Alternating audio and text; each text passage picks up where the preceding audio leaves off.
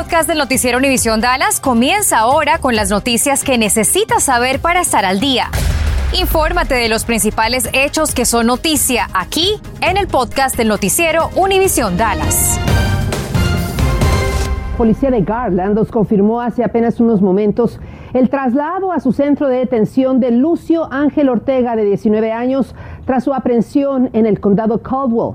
Bianca Vázquez, de 22 años, fue baleada el pasado viernes 17 de diciembre por la noche sobre la cuadra 1700 al sur de la calle Tercera.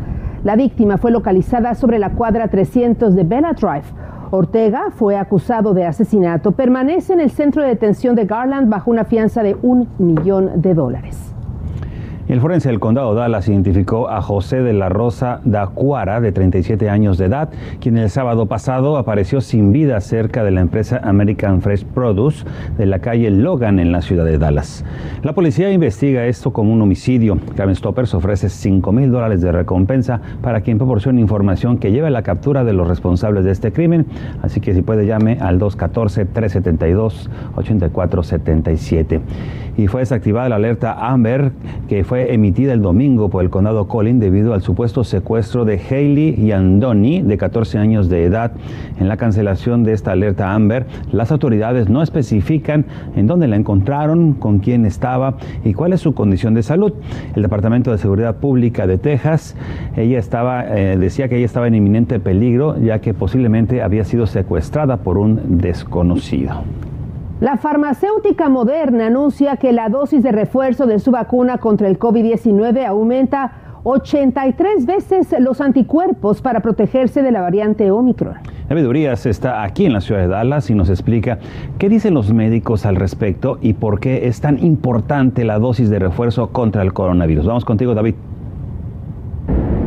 Buenas tardes. Los expertos recomiendan que esta vacuna de refuerzo sea aplicada seis meses después de su segunda vacuna de Pfizer o Moderna o su única dosis de Johnson Johnson. Este estudio es bastante relevante porque nos estaría indicando que podríamos estar más protegidos ante la variante Omicron.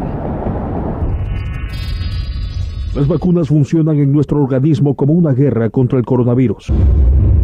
Una dosis en nuestro cuerpo aprovecha la memoria del sistema inmunológico al simular una infección que le permiten desarrollar armas para combatir. El organismo produce anticuerpos que memorizan al virus para combatir en futuros ataques. El poder de esos anticuerpos tiende a disminuir con el tiempo, como un ejército que pierde soldados en batalla. Por eso, algunas veces es necesaria una vacuna de refuerzo.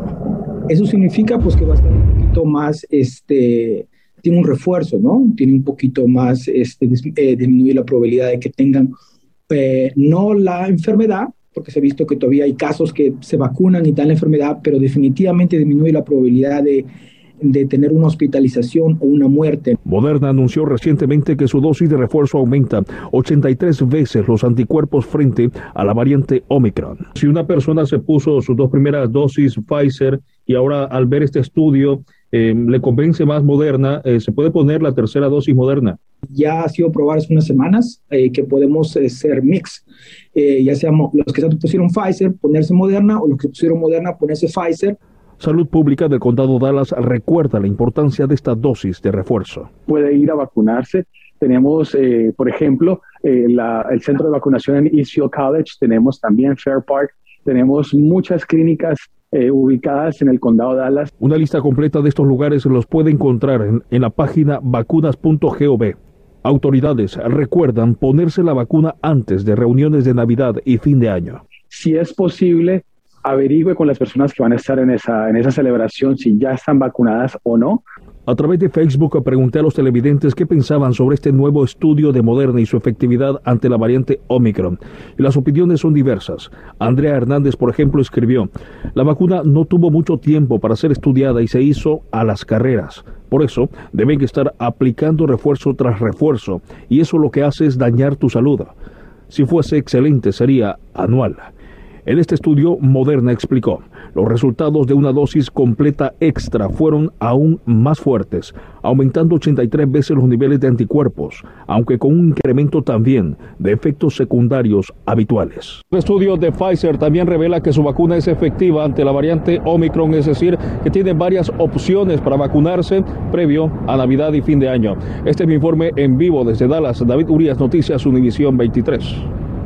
Y bueno, y precisamente estamos a unos días de celebrar la Navidad y el Año Nuevo en familia. Científicos del Hospital UT Southwestern pronostican un aumento en los contagios y las hospitalizaciones por coronavirus. Esta tarde Noticias 23 habló con el juez Clay Jenkins sobre las recomendaciones para los residentes para prevenir la propagación del coronavirus, en especial de la variante Omicron, la cual dice se espera que sea la cepa dominante de un futuro. Get your booster as soon as possible. Omicron uh, has the ability to break through the vaccine um, if you were vaccinated, you know, a while back and haven't had a booster. El juez Jenkins recomienda que se pongan el refuerzo lo más pronto posible, pues Omicron puede romper la barrera de las vacunas si es que a usted lo vacunaron hace ya un tiempo. Pero si le ponen el refuerzo, ahora tendrá la protección en un mes contra el coronavirus. Mientras tanto, el Departamento de Salud del Condado Dallas notifica a residentes que su clínica de vacunación de Eastfield College contra el coronavirus estará operando esta semana hasta el próximo miércoles 22 de diciembre. Tómelo en cuenta porque reanudarán operaciones hasta el 3 de enero del próximo año, de martes a sábado de 10 de la mañana a las 5.45 de la tarde. Recuerde que las personas que acudan a vacunarse recibirán una tarjeta de regalo de 25 dólares de las tiendas de autoservicio Walmart. Y otra opción que tiene para ir a vacunarse este miércoles es la que tiene la organización MedStar. La clínica será de las 12 del mediodía a las 6 de la tarde en las instalaciones de MedStar que se ubican en el 2900 de Alta Drive en la ciudad de Fort Worth. Las vacunas son para las personas de 5 años en adelante. Los menores de edad deben ir acompañados de sus padres y hay que preregistrarse. Ponga esta dirección para que usted pueda hacerlo. medstar911.org y no necesita estar asegurado. Estás escuchando el podcast del noticiero Univisión Dallas. Y una reciente encuesta reveló que durante el 2021, durante este año que está terminando, se dio una disminución significativa en el uso de drogas entre los adolescentes. Sin embargo, como nos dice Florencia Truco, expertos creen que es necesario investigar más una tendencia prometedora para un problema preocupante, los adolescentes y el uso de sustancias. Ver a los padres junto a la cama pasar por esto y ver al hijo y el hijo sufriendo por esto también, por lo que realmente fue solo una mala elección, es difícil presenciarlo. En el Orlando Health Arnold Palmer Hospital for Children, la doctora Jenna Wheeler ha visto de primera mano los peligros del uso de drogas y alcohol en adolescentes, pero una encuesta anual del Instituto Nacional sobre el Abuso de Drogas muestra la disminución más grande en solo un año en el uso de drogas ilícitas en más de 45 años. Para alumnos de octavo y doceavo grado ha bajado un 5% desde 2020 y disminuyó casi un 12% entre aquellos de décimo grado. Si esto está disminuyendo, ¿qué estamos haciendo correctamente y cómo continuamos impulsándolo para que los niños lo usen menos y menos? La investigación sugiere que el uso de otras sustancias también bajó significativamente, incluyendo alcohol, marihuana y vapear, pero investigadores advirtieron que la encuesta tuvo sus limitaciones. Participaron menos estudiantes este año que en años previos y la mayoría completó la encuesta estando en casa durante la enseñanza virtual, en la que muchas respuestas pueden no haber sido tan honestas. Wheeler dice que depende de los adultos mantener esta tendencia en la dirección correcta. Simplemente continuar un diálogo, solo hablar con ellos, hacer que esto sea algo de que estén al tanto. Ellos conocen los efectos secundarios, ellos conocen los riesgos para sí mismos y espero que eso los aleje de usar drogas. La empresa de alquiler de viviendas Airbnb podría cancelar aquí en el Metroplex reservaciones a personas con malos antecedentes en su aplicación. Informó que los huéspedes sin un historial de críticas positivas en Airbnb tienen prohibido reservar una noche en una casa. Airbnb advirtió que utilizará la tecnología para analizar casos específicos y valorará los comentarios de sus anfitriones para ayudar a elevar sus defensas contra partes no autorizadas y disruptivas. Bueno, por esta temporada muchos mexicanos que viven aquí en los Estados Unidos emprenden un viaje rumbo a México. Sin embargo, está plagado de peligros por el crimen organizado. Paulina Gómez habla a continuación de la solidaridad que surge entre viajeros para lograr un arribo seguro a su destino. Un territorio minado son las carreteras de regreso a casa para los paisanos que vuelven a México para pasar las navidades en su tierra y con su familia. Estamos en un país libre, esta carretera federal, ¿qué estás alegando? Videos como este dan cuenta de cómo al entrar a territorio mexicano, en toda la franja fronteriza del norte, los viajeros están a merced no solo de la delincuencia organizada, sino de la autoridad que cobra sobornos o extorsiones de entre 500 a 2 mil dólares. No, no, señor, no estamos a pagar nada. Estos jóvenes se trasladaban por Sonora y al no pagar los sobornos para circular, fueron hostigados por un policía municipal que con su vehículo les bloqueó el paso. Este hombre en Coahuila tampoco pudo escapar de ser extorsionado. Nos dijeron que es protección civil los de allí, porque yo le dije, supuestamente están, este, están cobrando en la casita para que estemos seguros, no para que nos estén extorsionando. Claro. Este fin de semana, el gobernador de Tamaulipas dio el banderazo de salida del programa Héroes Paisanos para garantizar desde tierra y aire un viaje seguro toda nuestra policía de apoyo carretero, el Ejército Mexicano, la Marina Armada de México, la Guardia Nacional, todos trabajando en conjunto para dar un mayor apoyo. Recomiendan trasladarse en caravanas escoltadas por fuerzas federales. En redes sociales, la cuenta Paisanos rumbo a México Caravanas brindan tips para evitar ser presa de la inseguridad. El senador José Narro supervisó el viaje de la primera caravana de esta temporada que salió de Texas. Vamos eh, precisamente a buscar apoyar y a, coordinar y a reportar eh, las cosas que, están mal para, para evitar, para lograr que esto se corrija. El programa Héroes Paisanos estará vigente solo por el mes de diciembre.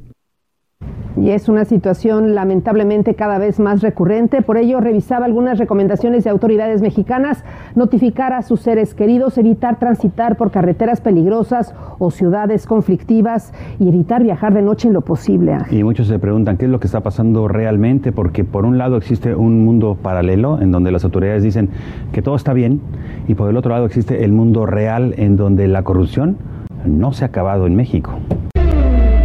¿Qué tal? Muy buenas tardes. Feliz inicio de semana. Los Dallas Mavericks optaron por cancelar sus campamentos navideños de baloncesto a raíz del incremento de los casos de coronavirus. Los Mavs tenían programados un total de seis campamentos. El primero de ellos arrancaba hoy y se extendían hasta el jueves 30. Sin embargo, la franquicia emitió un comunicado diciendo que como medida de precaución no se van a llevar a cabo. Los campamentos festivos son una tradición del equipo para niños y jóvenes de edades entre los 7 y 18 años y se iban a realizar en persona por primera vez desde diciembre del 2019, pero nuevamente el coronavirus afecta los planes recreacionales.